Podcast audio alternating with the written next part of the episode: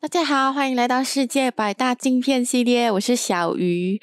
然后没有小鱼的伙伴，这个开场我大概已经录了第四次了，我要死掉了。就是没有所谓的技术担当在的话，我这就是因为音质的问题，然后一直要重录，一直要重录。且上一部我大概录了五十二分钟，讲了整整五十二分钟，到最后因为音量的问题，然后还有环那个音量环绕音太重，所以我被迫舍弃。那我已经录了大概五十多分钟的 podcast，对，就是那么的惨。其实我有废话很多东西啦，就是我有设计很多开场白，比如讲，呃，最近疫情的关系，很多电影院就倒闭了，然后我的那些会员卡就突然间变得没有什么用。很伤心，我本来还想要去重温《哥吉拉大战金刚》，因为我真的是，我那个时候去看的时候，我觉得啊，不就是一个爽片吗？我就可能去看一个 standard 的版本，结果看完过后很后悔自己没有去买 4D Max 的版本，可能过后再去买 4D Max 的票，然后或者是杜比什么杜比声环绕的，我本来很想去，可是。因为这疫情的关系，很多电影院就闪到了，所以只可以在家好好的刷一些老片了。然后在这里呢，我想我要真诚的向你们推荐，我觉得呃，镜片里面娱乐性质是比较高的，因为我们之前介绍过很多部都是比较文艺类型的啊，或者是真的是拍到太过于恶心，我不觉得正常的人能接受得了。除了人体蜈蚣，我觉得人体蜈蚣它虽然有一点过分，可是至少它娱乐性还是有的。如果你常看虐杀片的话啦，然后我要介绍的这个系列叫做《我唾弃你的坟墓》，相信大部分的人都有听过，就算没有听过，对于这个套路也应该有那么一点熟悉。首先就是一个女大学生，或者是呃一个年轻美眉，突然间来到深山里面，然后遇到一群很不怀好意的。呃，乡巴佬，那个乡巴佬就呃对他施暴，然后他侥幸存活下来，并且对那群人进行复仇，是不是非常熟悉的套路呢？这个套路在很久很久以前其实就有了。很多人以为就是我唾弃你的坟墓是大概二零一零年的那一版嘛，那一版算是知名度比较高的，因为拍的不错。可是其实他在一九七八年。就已经有了。我必须要讲，其实一九七八年是一个非常有趣的年份啊。呃，主流媒体上面当然不会还有太多裸露啊，什么之类的啊，还是残杀虐杀。可是，在那个时候，B 级片已经是有一定的市场了。就你可以有所谓的呃色情电影院，然后呃一些比较重尺度的裸露全裸。啊，露三点，你基本是可以在一些比较小型的影院去看到的。可是我唾弃你的坟墓，在那个时候还是被列为禁片，而且超级多人在骂。我觉得有一部分的原因是，他的目标受众非常的不明确。因为像这种色情电影啊，色情电影，它百分之百，我不敢讲全部，可是。嗯，差不多九十八仙吧，九十八仙都是对准男生，因为只有男生才会特别去这种比较脏脏的小影院这样，然后看一个 B 级片，尤其是呃色情相关的 B 级片。然后我唾弃你的坟墓，它前一个小时确实是拍的非常的色情啊，然后后一个小时。却又非常的残忍，好像女权主义突然间崛起呐喊，然后是呃展开一番大虐杀，这样，然后让那些男生胯下一凉。其实第一部的《我唾弃你的坟墓》呢，它改编了，它是一部改编作品，改编自小说叫做《Day of the Woman》。嗯，可能为了一些商业考量吧，它就改成叫 "I spit on your grave"，我唾弃你的坟墓。其实正确来讲，应该是我把口水吐在你的坟墓上面。就你看一些影视剧，经常也会有类似的表达嘛。就是如果我想表达我恨死你，你死了我都恨你，我就会在你的坟墓上面吐一口口水，或者是直接小便。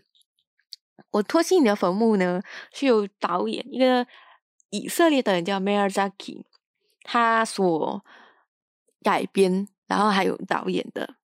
其实看这个电影一九七八年的电影一开始。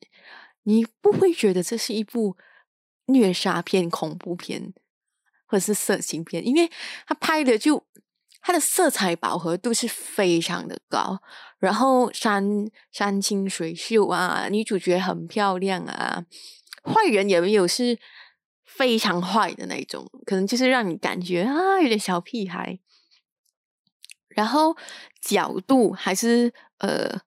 一些摄影都是非常的考究，甚至讲讲呢，有那么一点发条成的感觉，有那么一点发条成的感觉。然后里面的演员其实都是一些凯雷菲吧，就是不太出名的演员。可是他的女主角真的是找到非常的漂亮，很漂亮，有一种书卷气。这几乎是接下来的系列。的女主角所完全没有的，就是在这一个版本里面，女主角是非常的优雅。你看得出她真的是来这个深山里面进行写作的。我知道这个剧情很简单，可是我还是要认真讲一下里面的一些设定，因为过后他们其实有沿用这些设定，或者是呃模仿致敬一些细节。首先就是女主角嘛。她就来到那个深山里面，想要闭关写作。这时候呢，她家里水管就刚好坏掉，她就邀请一个人来去帮她修。那那个修帮忙修的人呢，是一个书呆子，这样啊。他对那个书呆子就算是蛮好心的，可是那个书呆子就呃有点喜欢他，可是却有点抗拒他，因为女主角是一个从纽约来的。很高贵的人，然后他内心就是感觉哦，你是不是看不起我们之类这样的？就书呆子本身的自卑感作祟，然后过后书呆子呢，就类似去跟他的 buddy 讲哦，我认识那个小木屋里面的那个女生哦，然后其他人就讲哦，kidding 什么所以这样的吧。之后呢，那一群男生就趁女主角落单的时候啊，总共有四个人，包括书呆子。然后书呆子还有一个老大，就是最坏的那个人。老大还有两个很不重要的打手。接着四个人呢，就在一个湖上围攻女主角的小船，然后把女主角抓到一个地方啊，抓到一个草丛里面。就那个老大男，他要展现出他的类似宽容大量，所以他就叫那个书呆子讲：“哎，你先，我先给你破个处，这样。”啊，然后那个书呆子呢，其实一开始是有一点犹豫，可是就被推挤着啊，就去上去，然后呃，其他的人呢就类似压倒女主角嘛。可是书呆子第一次就是因为太慌了，所以他就呃射不出来，所以可是其他的人呐也没有想还要放过女主角的意思，就。女主角曾经在中段会试图逃跑，就是他赤裸着在森林里面啊，很慢、很慢、很痛苦的走，因为他下体蛮痛的。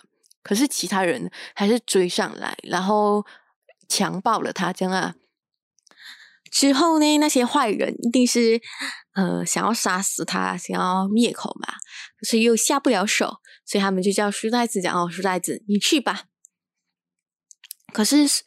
书呆子就下不了手，他自己很怕嘛，所以他就放走女主，然后偷偷跟他的 buddy 讲：“哦，我是其实杀死了女主角。”可是其他人一开始是相信买单的，可是大概几个礼拜后，他们发现到，哎，这么没有相关的新闻出来，他们就开始有一点害怕。然后女主角呢，当然就是呃去冲个澡，然后开始自我厌弃，在想：“哦，我要不要自杀？”可是她去了一个教堂。那他就告诉那个基督像，就讲告诉神讲，我要自己复仇。虽然你讲过不要复仇，可是呃，复仇是神的责任嘛。可是就是我今天要做一个坏人，我今天要做一个叛徒，违背你的教导，违背神教导，来进行一场就是由我开始的复仇。然后呢，女主角这一版的女主角其实她非常有巧思，我不可以讲出人意料啦，就是她选择是用性来勾引，就是她选择用身体来勾引那些男人走进陷阱里面，其实非常不寻常的一个选择，因为一个经历过性创伤的人，然后他还可以大胆的。用性来去做一个陷阱。首先，他第一个对准的当然是那个书呆子，因为他战斗力最低嘛。嗯，他就类似引诱那个书呆子到湖边，踏入一个陷阱里面，然后再吊死那个书呆子。这样，至于为什么他能拉动那个绳子，嗯，这个是一个很很 tricky 的 question，所以逻辑不不顺。逻辑不顺的地方吧。之后呢，就第二个就是那个老大男，他就引诱那个老大男到他的小别墅里面一起冲凉，然后帮那个老大做一个 hand job 之类的。他就一边做的时候，他就一边问那个老大：“哦，女孩子吗？有妻子吗？”老大就讲：“哦，我有我的妻子，我有一个妻子，还有两个孩子。可是就是嗯，你知道的，我很爱我的妻子，可他就是没那么好。”然后。他狂就是那是侃侃而谈自己的家事什么的啦，然后在冲凉的时候泡浴缸的时候啦，女主角呢就在那个泡泡浴之下呢，就让那个老大人胯下一凉，最后他就从容的站起身，然后把那个浴室门反锁，然后他开开那个黑胶唱片，把声音开到最大声。啊，这个时候就有一个留白地方，就是你可以听到那个。老大男在浴室里面歇斯底里吼叫，讲啊，你干什么事情？呃，为什么你要这样做？什么的？然后女主角就在那个摇椅那边，嗯，只差没有一个猫在他的怀里面啊，被他抚摸，做一个很老大的动作，很邪恶的动作。可是他就是在那个耳上面一直摇，然后听着他的惨叫声，这样。呃，至于两个两个小帮手。他们其实死到非常快。简单来讲，就是女主角开船追那两个帮手，然后让那两个帮手失足跌到湖里面去，像那个呃漩涡机绞死那杀死那两个小帮手。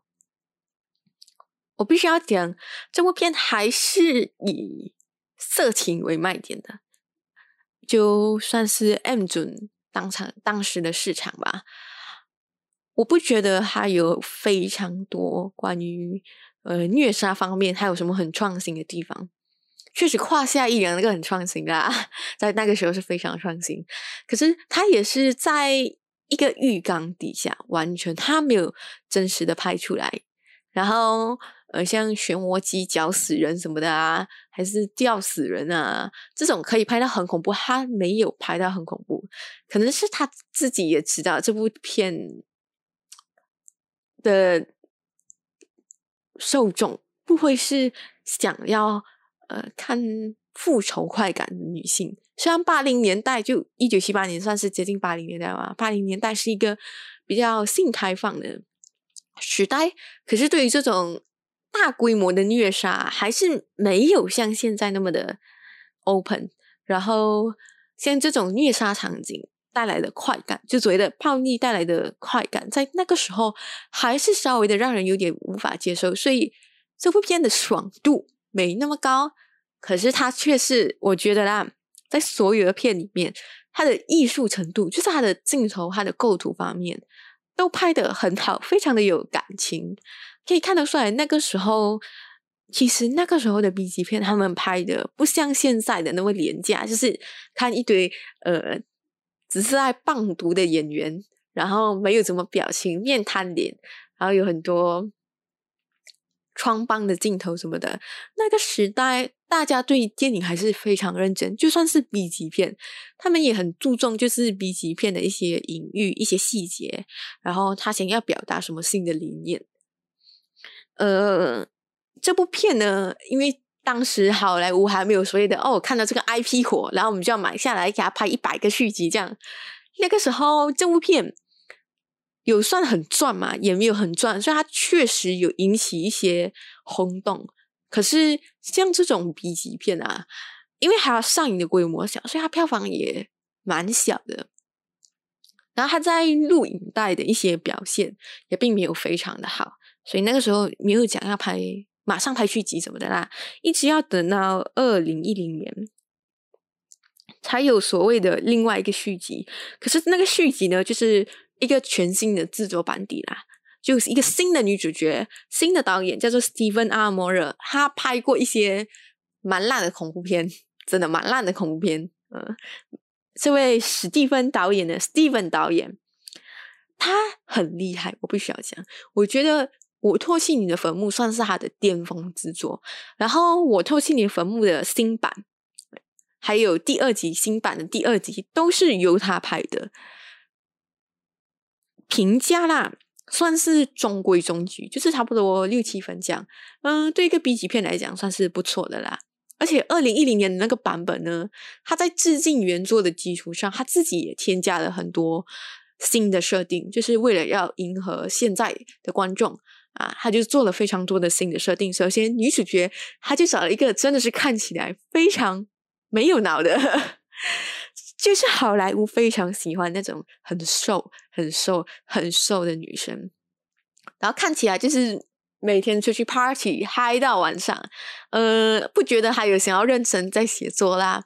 然后可能有一个男朋友玩的蛮嗨，呃，在自己的小屋里面会喝酒、抽大麻什么的。我不想要道德批判他，或者是讲他做的事情不对啦。他想要喝酒，想要吸大麻烟，是他的事情。可能他刚好在那个州就是可以呢。这次呢，他们就从一个山清水秀的地方搬到一个。呃，寸草不生的地方，在那里，女主角一开始去打油的时候，去加油站的时候，就被那加油站的员工类似虎视眈眈，然后被语言调戏这样。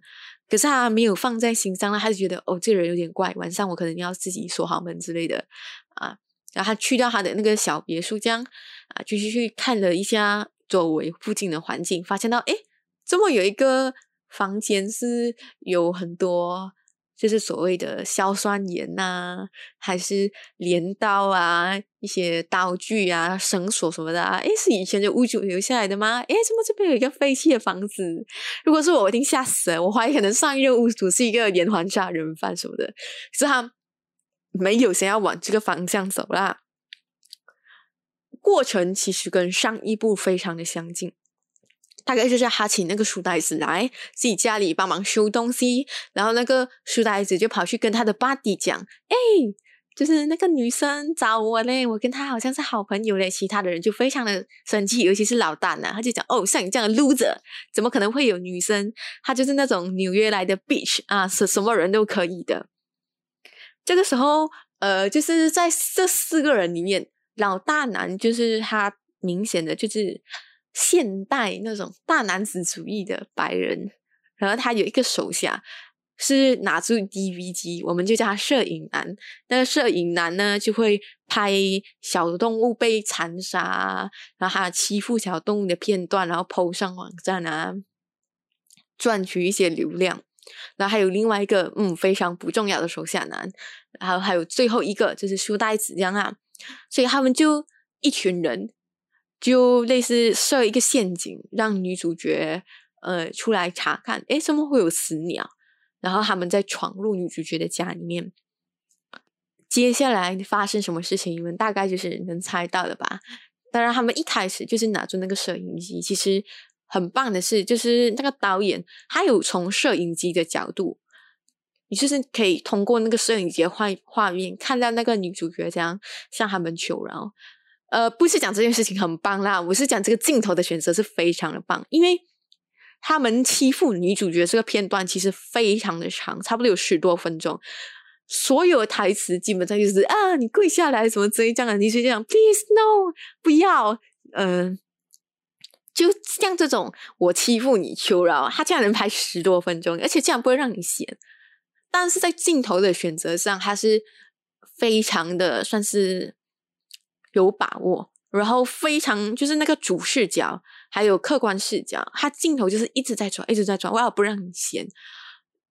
在这里呢，他也新加了一个设定，就是枪械，就是那个老大男把那个枪塞进去那个女主角的嘴里面，因为枪啊，还是像一些武器啊，经常会被代表表示一些 男性阳刚的象征，尤其是枪。呃，我之前听过一个说法，就是枪是男的第二个小鸟，因为。先不讲形状吧，它就是一个权力的象征，然后跟讲具崇拜有所谓的很大的关联性。这样，在这一部里面，他其实用了很多新的折磨手法，就是贴合现在啊。然后女主角呢，当然就是用那个防狼喷雾啊，就攻击他们。然后好不容易跑出去，结果在半路上就遇到一个警察。对，警察先生出现了，然后他就跟那个警察讲：“哦，有人有人要强奸我。”然后那个警察就讲：“哦，发生了什么事情？你跟我回去看一下。”像这种时候，不是应该去警察局吗？为什么还要回到案发现场？总之，那个警察就跟女主角一起回到案发现场。这个时候，警察就问：“哎，周末你这边有这样多酒？你是不是有喝酒？”女主角就辩解讲：“没有，呃，其实那个酒是。”要喝的，可是是我在我一整个闭关期间，我没有酗酒。然后这个时候，警察发现到大麻烟，他就讲：“哦，就是你是不是抽大麻？你是不是抽嗨了？”就他很认真的讲了，就是现在女性会遇到一些问题啦，比如讲你呃可能喝了一点酒，然后还是可能抽了一点大麻，a little bit high 啊，然后遭遇了一些很不幸的事情。警察就问你：“哎，你是不是你自己完了？然后你想要翻脸不认账啊？你那个时候为什么要喝那么多酒？就是会有所谓所谓的这种社会压力。他很认真的去想要探讨这些事情，还有包括警察滥权的问题。因为在之后，那个警察当然是同流合污啊，跟着那一群坏人一起强奸了女主角，在。那个时候，就是我不如讲七七零年代、八零年代呀，大家是讨厌政报警察，可是还那没那么大胆把这件事情呃放上荧幕。可是现在就是二零一零年的时候，已经有非常多的人是讨厌警察的。我觉得现在的更加更加的讨厌。现在的美国人应该是超级讨厌警察。我不觉得不只是美国人，应该是所有的人对警察都有一个非常坏的印象。之后，那个女主角就在湖边，类似被他们呃强奸了嘛。然后，当然她有想要跑逃跑，就是她裸住身体啊，模仿第一季就是原版的那个一个镜头，就是他很艰难的裸体在那个森林里面爬行走动啊，想要逃离，结果还是被人追上去，被无情的摧残。这个时候呢，呃，这一步的分工非常的明确，真的非常的明确。首先，书呆子就是呃第一个，然后有一点小失败，然后老大男呢就是一直语言侮辱他，然后有另外一个人呢就是要哦就是要他 blue job，然后还有另外一个就是警察就是要从后面来，摄影男就是一直在摄影。之后他们也想要杀害女主角啦，可是女主角就是跑掉，然后。跳到一个水坝里面啊，就是跳下跳下的那个水坝。我看到那个水坝的水哦，其实我 我有点想问，到底要怎样活下去？因为水坝的水是冲击力很强的嘞，你要怎样浮上来？你要怎样游泳呢？把我们知道女主角是呃一定不会死的嘛，但是她也不可以那么快揭露女主角不会死啊，剧情才走到那么。呃，大概四十五分钟左右，所以接下来片段呢，他非常的聪明，我其实可以讲，这导演非常聪明，他就是转移到一群男生的身上，就是那些男生因为找不到尸体，尤其是那个警察，他很害怕，因为他有家庭，他有小孩子，甚至最讽刺的一个是，当他在欺负、强奸那个女主角的时候，他的女儿又打电话来，可是他就跟他女儿讲：“哦，爸爸在做工，你等我之后再打电话过来。”然后我就想：“Oh my god，你有一个女儿嘞！你的女儿打电话来了，难道你会感同身受一下吗？就是如果你女儿可能以后遇到这样的事情，她可能呃被……羞辱啊，还是被性侵害啊？然后你身为一个警察，然后如果有一天她去报警，然后遇到像你这样的一个警察，你难道不会心痛吗？你难道不会害怕吗？真的？可是那个警察就是那么的坏，就是超级无敌坏。他当然是很害怕，可是我可以讲，他们绝大部分的人是没有后悔自己做过这样的东西。我。不明白他们的想法，因为很多东西是激情犯罪，真的很多东西是激情犯罪，尤其是像偷窃还是呃抢劫什么之类的。可是他们明显是延续了很长一段时间，他们一直在欺负女主角。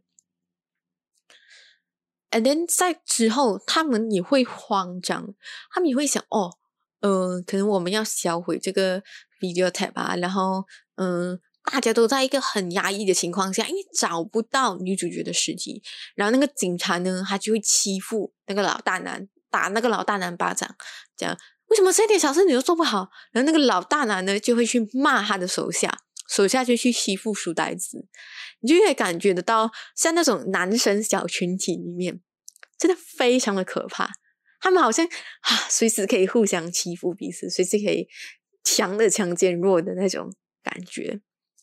也感觉到他们所承受的压力是多么大，不只是来自于外部，然后他们因为自自己在自己的小团体自尊心受挫，所以他们要去欺负更弱的人，可能是嗯力气比较小的女人来满足他们。Oh my god，多么畸形的关系！可是导演拍的很好。导演有把这些畸形的关系，就是所谓的现代的那种所谓的压力啊、扭曲感啊，很忠实的呈现在一个荧幕上面。但后半段的复仇基本就是呃魔幻了，真的就是魔幻了，一点写实都没有。首先，女主角呢就在一个森林里面猎杀了那个书呆子，书呆子永远是第一个死的，不知道为什么。然后他就去抓了那两个手下，嗯，那两个手下，我不知道他怎样可以准确的打晕那个人，然后抬着人这样的呃尸体，我不可以讲尸体啦，就是昏迷的男生就这样扛住一个那么一个瘦小的女生可以扛住一个人，然后制作一个那么精细的陷阱。首先就是那个摄影男，关于那个摄影男呢，他就是用钩子。勾住他的眼睛，然后让乌鸦来啄掉他的眼睛，表示哦，看啊，你在看啊，啊，你这么喜欢摄影，你会喜欢看一些乱七八糟的东西，这样我就让乌鸦来啄掉你的眼睛。然后另外一个呢，就是嗯，要求他 blue j 的，他就类似把他呃绑在一个浴缸那边，然后成一个倒三角的形状，然后脸朝住浴缸里面啊，那个水就会慢慢的升上来，就是所谓的水形。可是那个水里面，它就过后添加了一些腐蚀性液体，然后那个手下呢就被迫接触脸接触那个腐蚀性液体，然后就尖叫毁容，差不多就是这样。所以女主角的呃复仇是非常的有针对性，而且我估计她从一些虐杀片里面学了非常多的小手段。啊，没有像第原版的这样，原版的就只能是随便杀。这一版他就非常认真的复仇给你看，非常认真的杀给你看。据老大男呢，他一开始绑架到老大男，老大男还是很嘴硬，就是讲哦，你这个婊子，我才不会向你求饶什么的。然后他就是讲哦，嗯，我有我的尊严呐，巴拉巴拉。然后像这种大男子主义的人呢，我们要怎样复仇呢？就是让他的胯下一凉，然后转个头呢。嗯，他的嘴里面就塞住他自己的小鸟了，就是那么的可怕。然后还有就是女主角嘲讽他，就是讲哦，你知道吗？我杀你手下的时候，你手下至少没有像你一样失禁，没有像你像一个小哭包这样哭到哭天喊地。嗯，最后老大难杀死了，我们要去找最终魔王大 boss 啦。魔王大 boss 就是那个警察叔叔。他一开始呢，他就去到那个警察的家，然后假装是那他女儿的老师，然后那个警察就非常的生气，就讲哦。你在干什么？你不可以伤害我的家人！哇，这个时候倒是想起了你的家人啊。到最后呢，女主角就引诱到他去一个小地方，然后，嗯，竟然那个警察那么喜欢从后面来，女主角也让他从后面来，就是把一个东西塞到他的后面去，但是非常的大，足够造成撕裂伤的东西。最后失血过多，补枪死掉，那么的简单，那么的残暴，非常有教育性的一个。影片就是女主角，就是 an eye for an eye，就是你对我做什么事情，我就要对你做什么事情啊！你那个时候这样欺负我，我现在就要这样欺负回去，就我自己做我自己的复仇。当然，像这种设定，嗯，非常的老套，可是我可以讲非常的爽，而且它的水准是一直保持在那边的。如果大家真的是呃非要挑一部来看的话，我当然会推荐你这一部啦。然后第二集其实也拍的算不错，虽然蛮多媒体对这部评价略有下滑，可是我觉得第二部它拍的更好。首先，第二部它的逻辑就比较强一点。先是女主角的一个设定，女主角就是她找了一个全新的女生来演啊。那个全新的女生呢，是一个模特儿，就是从乡下来来到。呃，咖啡馆打工，想要找一些可能模特儿或者是演员的工作，经常会有这样的一些女生嘛。然后这个乡下来的女生，她其实对周围是很警觉，因为大城市嘛，相信一定会比较多坏人。然后她也非常就是保护自己。她很保护自己。首先，她就是跟公寓的管理员，那管理员是一个帅小伙，他就跟那个公寓的管理员关系不错，还会帮那个公寓的管理员设陷阱，捕抓一些小老鼠，这样啊，就可以看得出来，他是有一些关于陷阱的呃一些基本的概念、一些知识，他知道怎样设陷阱，他的力气算很大，因为以前在乡下做农活嘛。然后在那个管理员邀请他，哎，你要不要来我房间喝一杯？还 say，嗯，maybe next time。然后可能我们在一个餐馆约见之类的，这是一个比较安全一点的做法。之后女主角她跟她就遇到一个经纪人，那个经纪人就讲，哦，你的照片比较 old fashion，你可能需要呃去拍一些新的沙龙照，所以他就去找到一个就是所谓的在那种咖啡馆会有免费的摄影师招募。其实这很常见，非常常见，就是一些没有钱的模特，再加上一些没有钱请模特的摄影师，摄影师就会免费帮模特拍照，然后模特可能也会把照片的所有权这样分一半给他，很正常的一件事情。然后女主角呢，她就去到那个摄影工作室，那个摄影工作室一开始就那个摄影师可能叫，哎，你要不要穿性感一点？然后她就 OK，maybe 我穿性感一点，然后拍了几张照片。那个摄影师就突然间问他：“哦，你要不要尝试全裸拍一些艺术照？”女主角就很生气，她就想：“你以为我会呃拍一下那些全裸照片，让你来威胁我，还是让你抛到网上去卖什么的吗？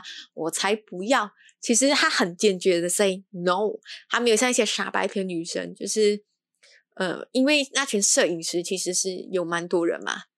蛮多人，就是有三个人，就是一个坏人，还有一个二哥，然后还有一个小弟，就是书呆子，小弟是书呆子，这样啊。他们这些人就比较少，而且是一家子这样。那女主角就 say no，我不要做这些事情，其实是很正确的啦。然后女主角还呃直接走掉啊，照片都不拿就直接走掉。过他回到家，他其实有蛮认真部署的，就是他会锁门，然后放。可能一些防狼喷雾还是枪在这些抽屉里面啊，没有任何人来，他就不轻易开门。这时候有人来敲门了，敲敲门的人是谁呢？就是那个小弟书呆子。那书呆子就对他很好，这样哦，就是我们还是有帮你拍了一些照片啊。我很抱歉，我的哥哥对你这样处，你就觉得就有点放低戒心，就跟他讲哦，没有什么事情，就对他好。结果这个所谓那么一点点善意啊，就被那个怪胎。认为哦你对我有意思，然后就开始纠缠女主角，甚至是意外。我不知道他讲进入了啊，就是他闯进女主角的家里面，女主角被袭击的时候，她就开始狂吼狂叫。毕竟她住的是一间廉价公寓嘛，还不是在什么深山野林，所以自然就会有人听到她的吼叫，就是那管理员就听到她的尖叫，然后就哎跑下来查看一下发生什么事情，结果就看到女主角被一个人压在地上，他就想哦你在干什么？结果没有想到他被那个怪胎反杀了，就是一把刀像刺在他的肚子里面。然后那个管理员就开始缓缓的血流成河，然后被迫看着他心爱的女生，有一点好感的女生被欺负。我觉得啦，其实这种手法算是蛮好的，就是比起因为上一部真的你能玩到多残忍，就是所谓的呃那种所谓录影机的视角啊，摄影机的视角啊，还有所谓的镜头的转场，在上一部你能拍到多恐怖就。多恐怖！所以你的手段已基本上是已经用完了，在下一步呢，他就采用了另外一个手段，就是好跟坏的对比。这个世界上是有好人的，有想要真心爱护你、帮助你的人，可是那些人就被坏的东西反杀。然后，呃，你可以看得出来，因为有爱，所以那个恨才会更加的激烈，你懂吗？就是当女主角看到。那个想要真心帮助她的人被一个怪胎杀死，然后自己要受到欺负，这样。当然，那个怪胎就那个书呆子，他过去就很慌张，他就打电话叫他的兄弟来帮他 cover 一下嘛。然后女主角就失去了意识，醒来的时候发现到自己被囚禁起来了啊，就关在一个地下室这样，然后用手铐铐在一个柱子上面。嗯，其他的人呢？当然就对他进行一番欺负嘛。首先，老大就是对他欺负到很凶啊，就是你能想到的都是发生了。然后老二呢，就类似会小便在他身上。然后老三呢，其实对他有那么一点好，可能会给他一点食物。可是，在他抗拒的时候，那个老小弟那个怪胎也是不管不问啊。其实还蛮绝望的，真的很绝望。而且这一部女主角显然比前面的两部惨多了。前面只是一个比较短期一点的一些伤害吧，短期一点的伤害，可能那个时间可能维持几个小时，当然也很惨。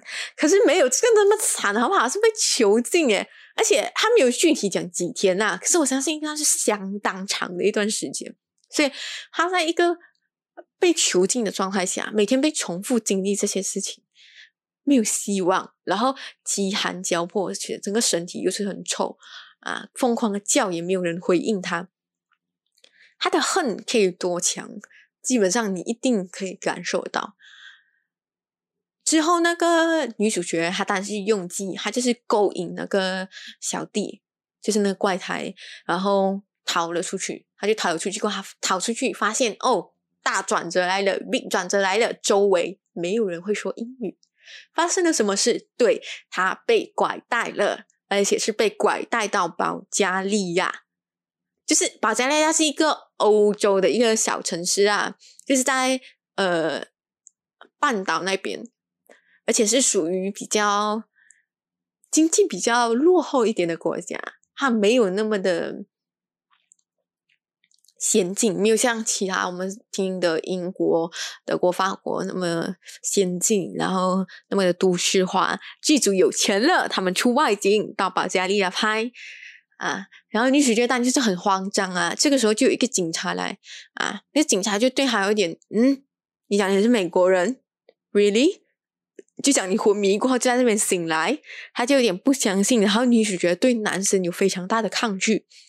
这时候就有一个很像类似呃外交官的人吧，也不确定是不是外交官，就是一个官员，女性官员就来讲哦，没有关系，我会帮你联络大使馆，然后你可以先去我们的安全屋住一下啊，那边有一些就是被拐带的人都会住在那边啊。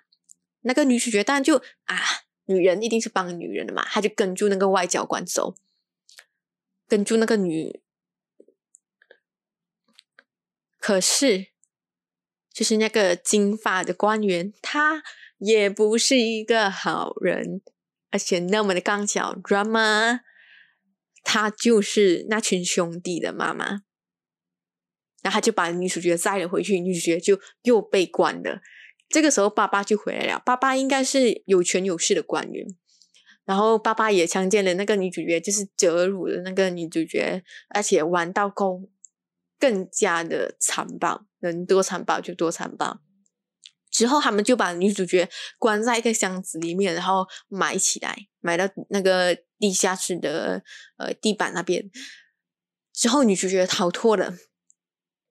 呀，非常的魔幻。我不知道他怎样逃脱。首先，我必须要讲，我真的不知道他怎样逃脱，因为那个箱子是密闭的。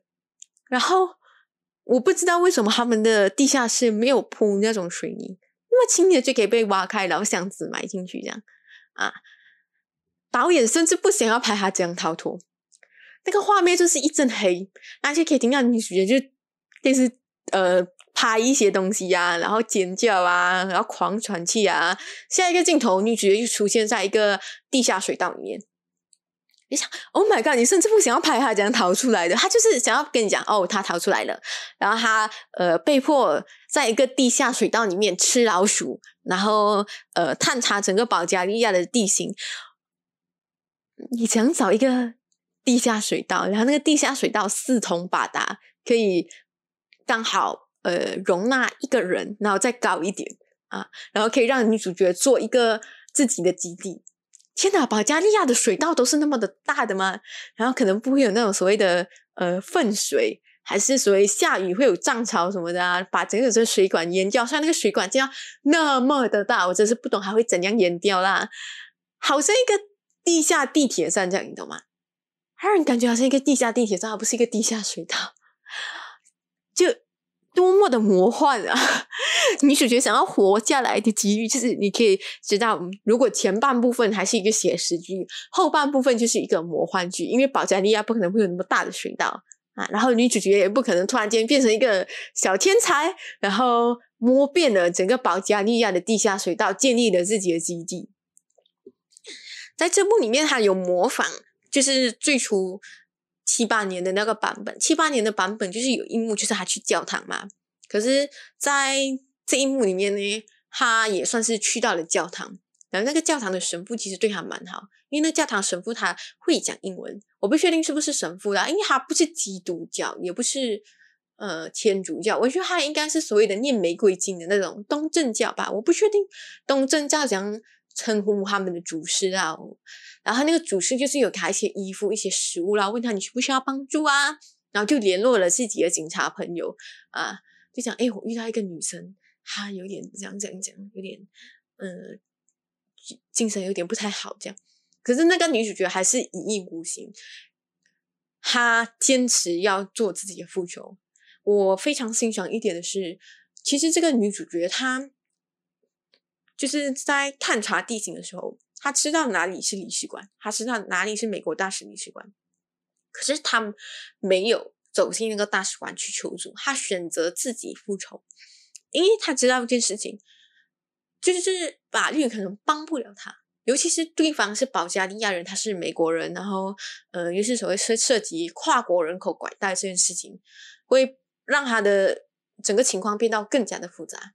其实从上一部开始，他就有一种所谓的呃。权威系统是很不管用的。我之前在豆瓣上面看到有一个评论，他讲其实他认为这些女性自己去寻求复仇是一件非常棒的一些事情，因为你想看一下，如果他去报警会怎样？如果是第一部女主角，她去报警啊，最多在法治的笼路里面熬来熬去，然后坏人可能做一个两三年的牢啊。如果请到一个好的律师。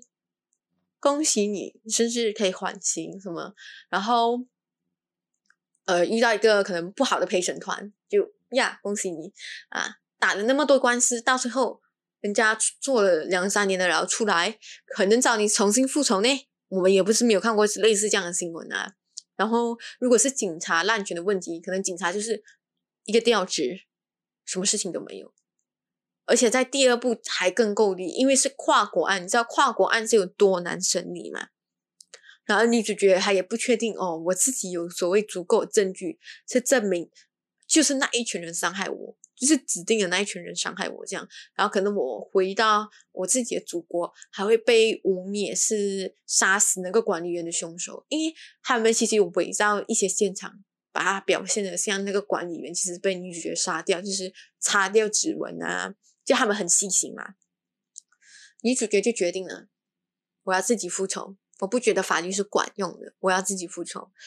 呃，首先他就是也算是比较有针对性啦，就是他呃找到那个二哥，然后他就把那个二哥的头呢，那时候二哥在夜店玩嘛，喝到有点不省人事，然后他就用蛮力把那个二哥的头压到那种粪坑里面去，让他窒息而死，非常 dirty，有一点肮脏的做法，洁癖误入。然后呢，他就把那个书呆子绑起来啊，可是他没有立刻杀掉他哦，还没有立刻杀掉他哦，还要让其他的人看到，尤其是让那个妈妈看到。过后呢，他就绑那个大哥回来啊，就一个一个把他们抓抓到他地下小基地来。这时候那个大哥就讲：“哦，其实那个妈妈呢。”她也是被强奸，然后在一直被强奸，然后才生下那个书呆子。所以那个书呆子那个怪胎，他的精神有那么一点点的问题。女主角一开始表现的很愤怒，就讲：“哦，你明明经历我了我的痛苦哦，可是为什么你不要救我？你反而要把我推向这个魔坑？”然后就把那个妈妈。关在一个箱子里面，好像要把那个妈妈也一起埋埋掉，窒息而死。然后还要让他的妈妈听到、看到他的小儿子，他最心爱的小儿子是怎样被杀死的。关于那个大哥的惩罚，算是比较有那么一点创意，而且他拍到很大胆，还没有针对，还没有针对那一条东西的，他是针对下面的两粒 ball，就是挤压，嗯。他就是用两个铁块，然后缓缓的收紧、挤压，然后最后让你看到爆掉那一刻、爆弹的场景啊，很震惊，因为他他不是像那种以往的 B 级片是可以拍表情啊，然后或者下一个卡就有血水啊，没有，他是真的不知道怎样，呃，做了两颗泥真的东西，两粒东西，然后你可以看到慢慢被挤压变形，他很诚实的拍给你看。导演，我钦佩你的勇气啊！你在剪辑的时候有没有感觉到自己的胯下一凉呢？我自己看的时候就觉得，Oh my god！如果是男生，他一定很受不了的啊！如果你想要挑战极限，你可以看一下这一部啦。到最后就是干掉爸爸啊，开枪射死爸爸。嗯，最后那个警察啊，才事后赶来，才事后赶来，嗯，然后帮助女主角。啊，去大使馆，然后女主角就成功算是获得了她自己的救赎吧。第二部片它的爽度其实是很够的，因为女主角更惨了，然后她的复仇手段没有上一部那么激烈，然后也那么精细啦。可是大体上来讲，她的镜头上的选择，还有她气氛的塑造是很不错，而且毕竟到保加利亚拍嘛，异国情调有了啊，然后。也没有讲所谓的，就是完全复刻上一部的套路啊，完全跟上一部的剧情拍到一模一样。一直拍一样东西，观众也是会看闲的。编剧会想，嗯，我不干脆上班上一句台词就好了。然后第三部呢，就来到了，呃，其实我自己觉得算拍的中规中矩啊，没有特别好，也没有特别坏。可是因为是换了一个导演的关系，他的镜头语言就没有那么的好了，而且。一个半小时，他真的是前一个小时他都拍的非常的烂。首先，他有一个副标题的叫做 "I spit on your graph, pre vengeance is mine"，就是复仇在我啊。在这一部里面，他就找回了第一部那个黑发女主角。那黑发女主角开场就是在接受心理治疗，然后有噩梦，你不确定戴哥第几发生的事情是真的还是假的啊。然后那个女主角显然是在非常大的心理压力，她可能真的是有点精神不正常，还是她周围的社会就是那么的垃圾呢？就是那个女主角她在跑步的时候，也没讲穿的很暴露吧，她就是穿一个运动装，然后跑到一个可能比较少人的一个公园的角落的时候啦，就有一群男生就是色眯眯的围上来讲：“哎，美女是吗？在这里一个人跑步吗？啊，需要陪伴吗？”然后你可以看得到，就是女主角很害怕，而且讲 “no no no”，然后就快点跑开。幸好那群男生没有追上来。然后女主角呢，就类似还会去可能给一些呃流浪汉一些零钱，然后那流浪汉就跟他讲：“哦，你的屁股很翘哦，小姐。”然后那个女主角就会有点哦，你在讲什么？然后就把钱收回来，然后快点走掉。然后女主角在等车的时候，就会遇到一堆。男生对她吹口哨啊，然后虎视眈眈啊，去酒吧喝酒的时候也会有点男生对她投来色眯眯的眼光啊。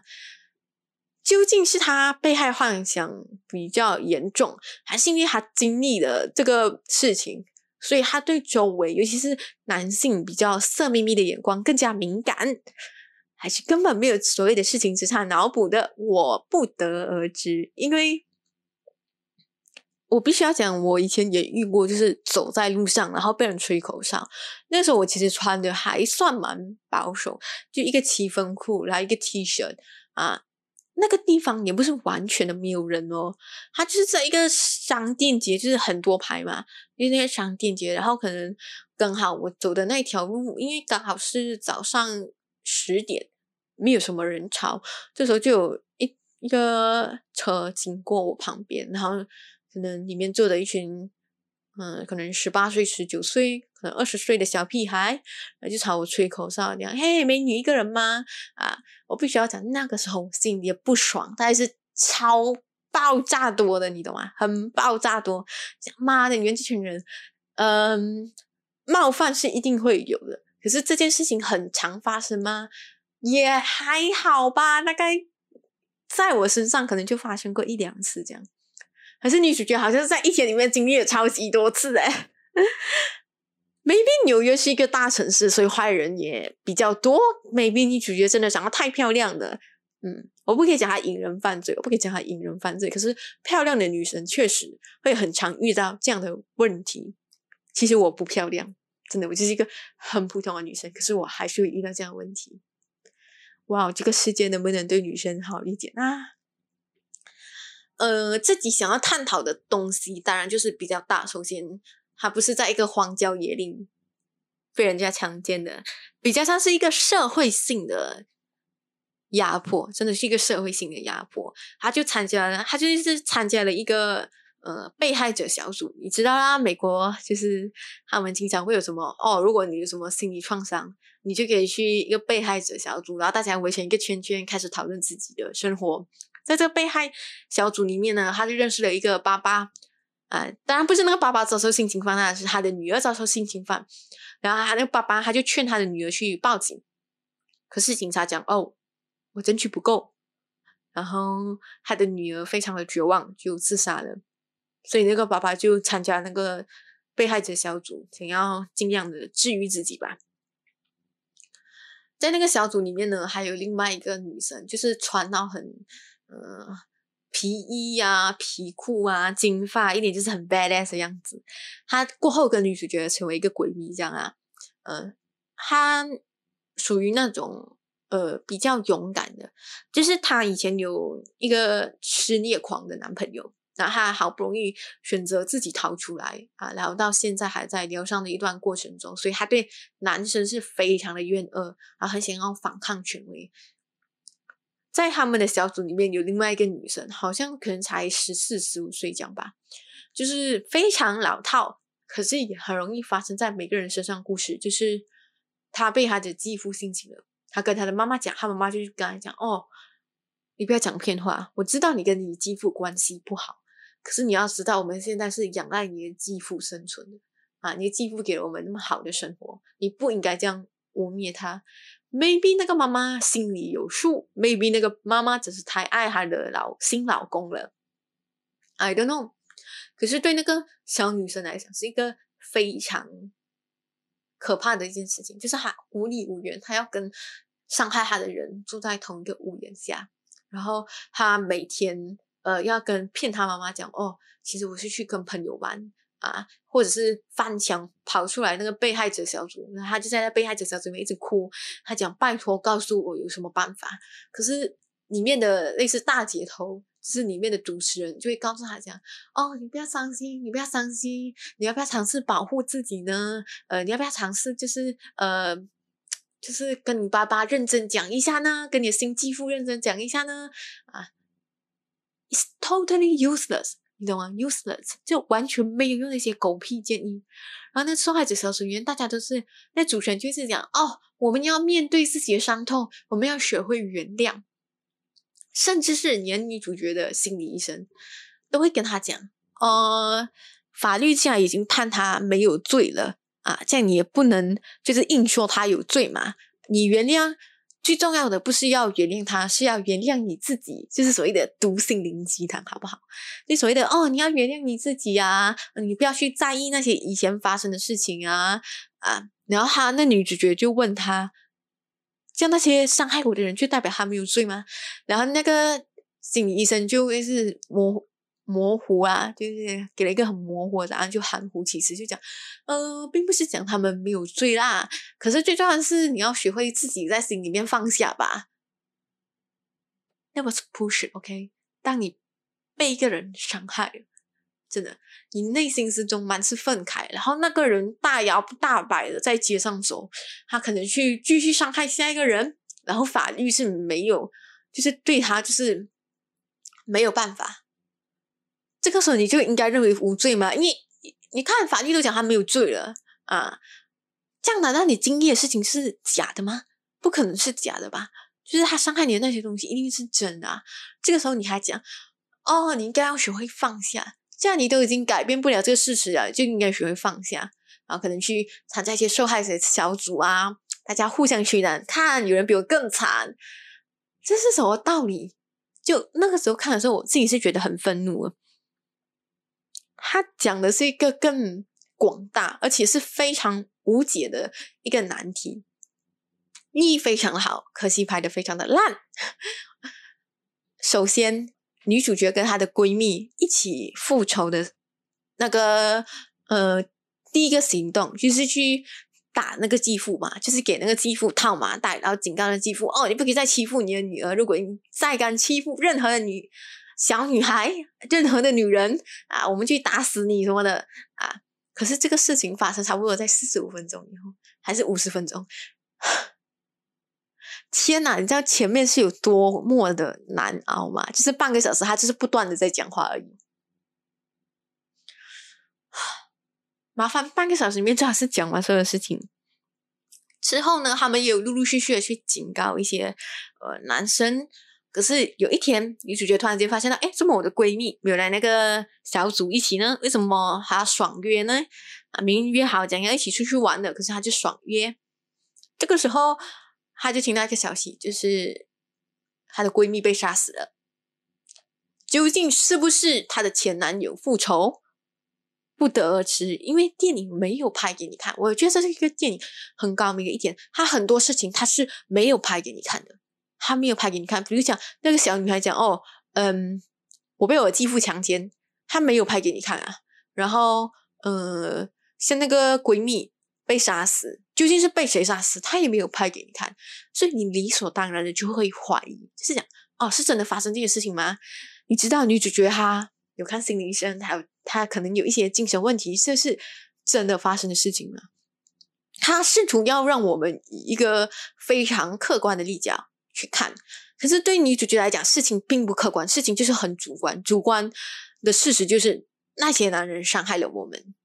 啊，然后他就去报警，当然警察就是有来有一个警察男，他就来那个小组调查，可是周围的人小组也是不太配合，爸爸还很生气，就讲，哦，当初我们女儿死的时候，你有没有那么勤勤劳的来调查啊？现在闺蜜你死了，你就来调查，而且最重要是什么？调查不出结果啊，还要还问这些没有用的资讯什么的，当然到最后。啊，那个警察一定是查不出什么东西来的嘛。嗯，女主角有一点小失望，可是她也鼓起了自己的勇气，她想要延续她闺蜜啊给她遗留下来的意志，所以她就去继续复仇。当她听到就是那个妓女又哭诉，就是那个女生十四岁的女生又哭诉哦，我的继父又强奸了我，所以她就很生气。她想，Oh my God，就是上一次的教训没有让她学乖。于是呢，他就穿上了一套制服，一套日本水手服，然后去呃假装讲：“哎，我迷路了，你可以帮我指一下路吗？”就去找那个继父。嗯，这一边算是比较他想要卖弄性感，或者是拍一个好的 poster 之类的吧，就是有点 cosplay 的感觉啊。这时候呢，那个继父当然是非常的傻，他就跟住那个女女主角去到一个废弃的仓库。然后女主角呢就打晕了他，然后把他绑在一个呃椅子上面，最后呢用一个非常粗的铁管，大概是有我拳头粗的铁管吧，用铁锤慢慢的敲进那个继父的后面，嗯，这是全剧唯一一个虐杀镜头，而且比较爽的那一种，剩下的基本上就在讲话。女主角就算是她第一个大型的复仇，算是蛮顺利的嘛，所以她就嗯想要继续进行下去啦。然后当然他还是有被逮捕，有被叫去问话，但问话这个问题就非常的关键了，非常的关键，因为那些警察极其迅速的，就是定位了哦，女主角，女主角可能是杀害那个继父那个男那个大叔的凶手。然后这时候有一个女性黑人警官上司就来，呃，类似半威胁女主角讲：“我们知道你做了什么。”他就讲：“哦，你买那些绳子是干什么用的啊？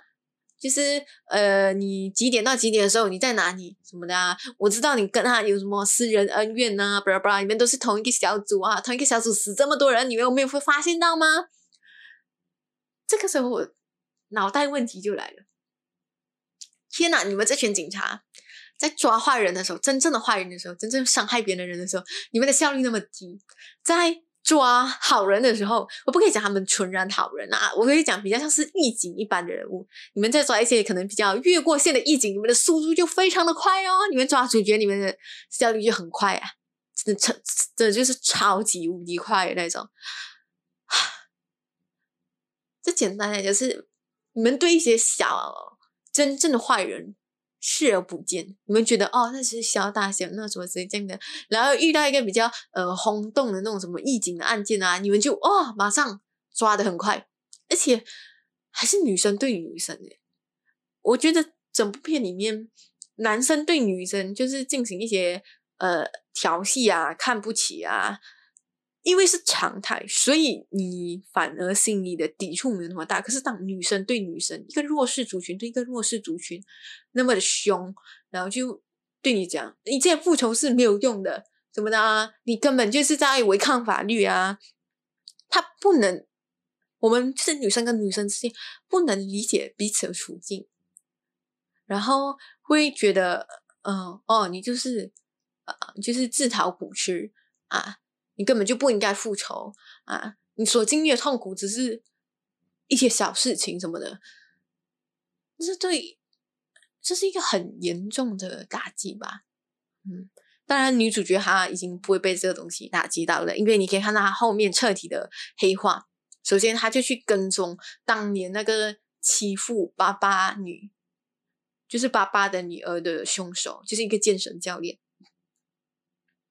他决定是跟踪那个健身教练，呃，想要伤害那个健身教练，把人家是健身教练诶，他是健身教练，所以他的力气很大，然后就反杀，哎，也不想彻底的反杀啦，就是他呃揍了女主角一顿，并且想要强奸女主角，所以从这一个桥段看起来，我觉得就是里面发生的事情就可能都是真的。导演也没有想要，呃，把他做的很客观，让观众怀疑什么的，因为明显那个健身教练就是一个烂人，我非常愿意相信，极度相信他曾经伤害过其他的女生，包括那个爸爸的女儿。女主角当然是大吼大叫啊，想要尽力挣扎啊，什么之类的。结果刚好被那个警察男救了，因为那个警察男刚好在跟踪他哦。嗯，然后那个警察男因为不管是情急还是他真的想要帮助女主角，他就开枪了，杀死那个健身教练，很棒的一件事情。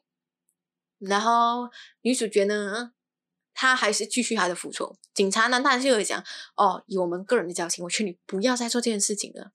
啊，我们会二十四小时监控你，可是女主角死都不管，她就是要换一个很性感的服装，然后去街上勾引男生。其实，在这一边你看得到女主角她已经有一点疯狂了，她真的是相当的丧失了理智。因为如果你有看过一些关于疫情啊，好像什么惩罚者啊、夜魔侠啊，你就知道。像这种异形，如果当他们已经有相当大的意志去继续他们接下来的行动，没有道理他们不可能精心安排一个计划吧？真的，他们没有道理不仅仅安排一个计划吧？可是女主角到后面，她好像对复仇上瘾，她对暴力上瘾了，然后开始狂抓，她好像就是我立志就是要杀死世界上所有色眯眯的男生，一点色眯眯都不可以有。然后她就就是穿的很暴露，这样走在街上。这时候有一个男生就在问：“哎，小姐，一个人去哪里啊？”他没有直接讲什么哦，你就出来卖的啊，叭叭什么这一样的，就刚好也是在一个夜店嘛，也是在一个夜店，所以我可以理解那个男生的想法是什么。首先是在一个夜店，然后有一个女生穿的超级无敌性感，穿着一个红色的露背，然后露胸。露肚子啊，又低胸的套装，然后一个人在那边也没有朋友啊，就那边游游来游去，游来游去这样啊。这个时候你就问他：“哎，小姐，你一个人吗？”他跟你讲：“哦，对呀，我一个人。”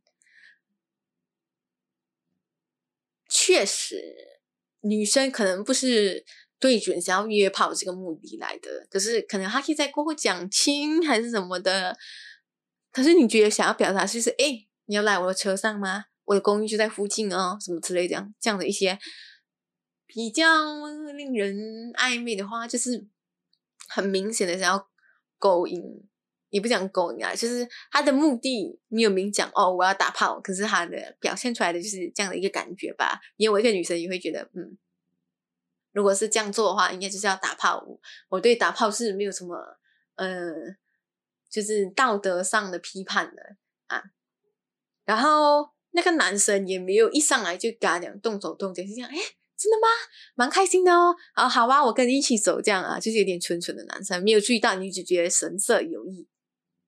这个时候，女主角就突然间掏出了一把西瓜刀啊，想要割掉他的小鸟。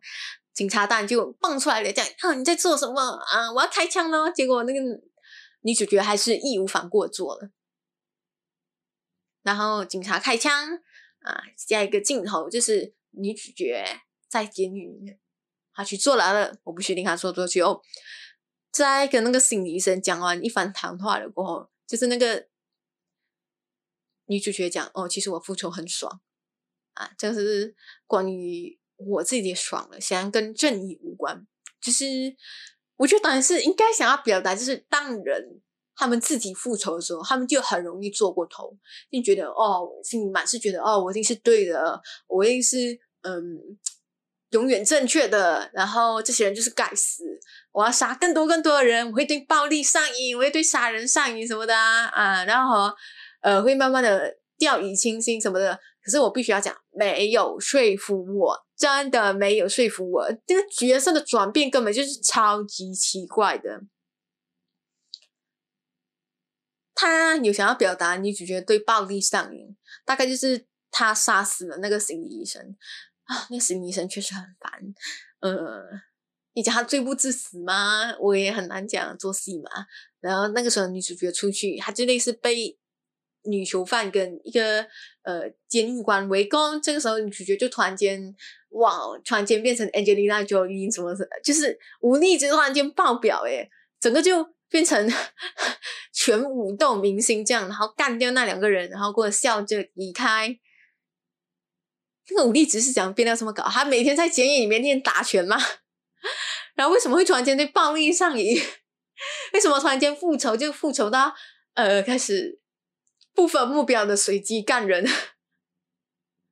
我不明白耶，真的我不明白这部，他当然没有我下一步就是要讲的那么的糟糕，可是这一部你可以发现，他明显是在走一个下坡路啊，尤其是在换了一个导演，然后呃，编剧团队大不如前，哪怕他们找回以前的。明星想要来打打一下情怀什么的，卖一个情怀，还是拍的很烂。就算有 cosplay 元素，我很喜欢 cosplay 元素，可是 no，这个 cosplay 一点都不走心，表示拒绝低分 低分。总结来讲，总结来讲，他的讨论的问题一个比一个大，你可以看得出从呃七八年的版本到第一集、第二集、第三集啊。它的范围都慢慢的变大，想要探讨的东西越来越深，越来越深，越来越深。说的好吗？倒是说的越来越糟糕了呢。尤其是第三部，真的是超级糟糕。总结来讲，他们还是有随时代在进步，然后呃，不断的更新他们的玩法。有一些玩的不错，有一些玩的有一点烂。我觉得第一部算是。大家都会知道它好在哪里。第二部可能稍显一点文艺。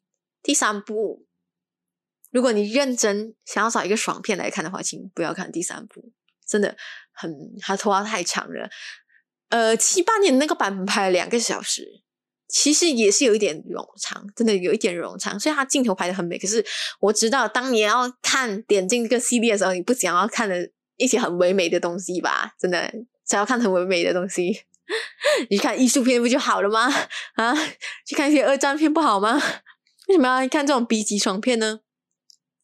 如果要给他打一个评分，猎奇程度我当然不会打很高，因为套路来来去去都是一样吧。所以比较有创意的什么夹蛋啊、胯下一凉啊，你看久了也会觉得嗯还好，差不多可能就是爽度，可能就是一个六七分左右，所谓的猎奇度吧。可能就给一个六七分这样啊，呃，因为剧情每一个都算是起起伏伏啦，除了新版二零一零版的第一部，然后还有第二集，我可能会给到八分，因为它很扎实的讲好了一个低成本的故事，剩下的最新的那第三集，然后还有原版七八年的，我可能就给他一个七分左右，可能第三集会给更低一点。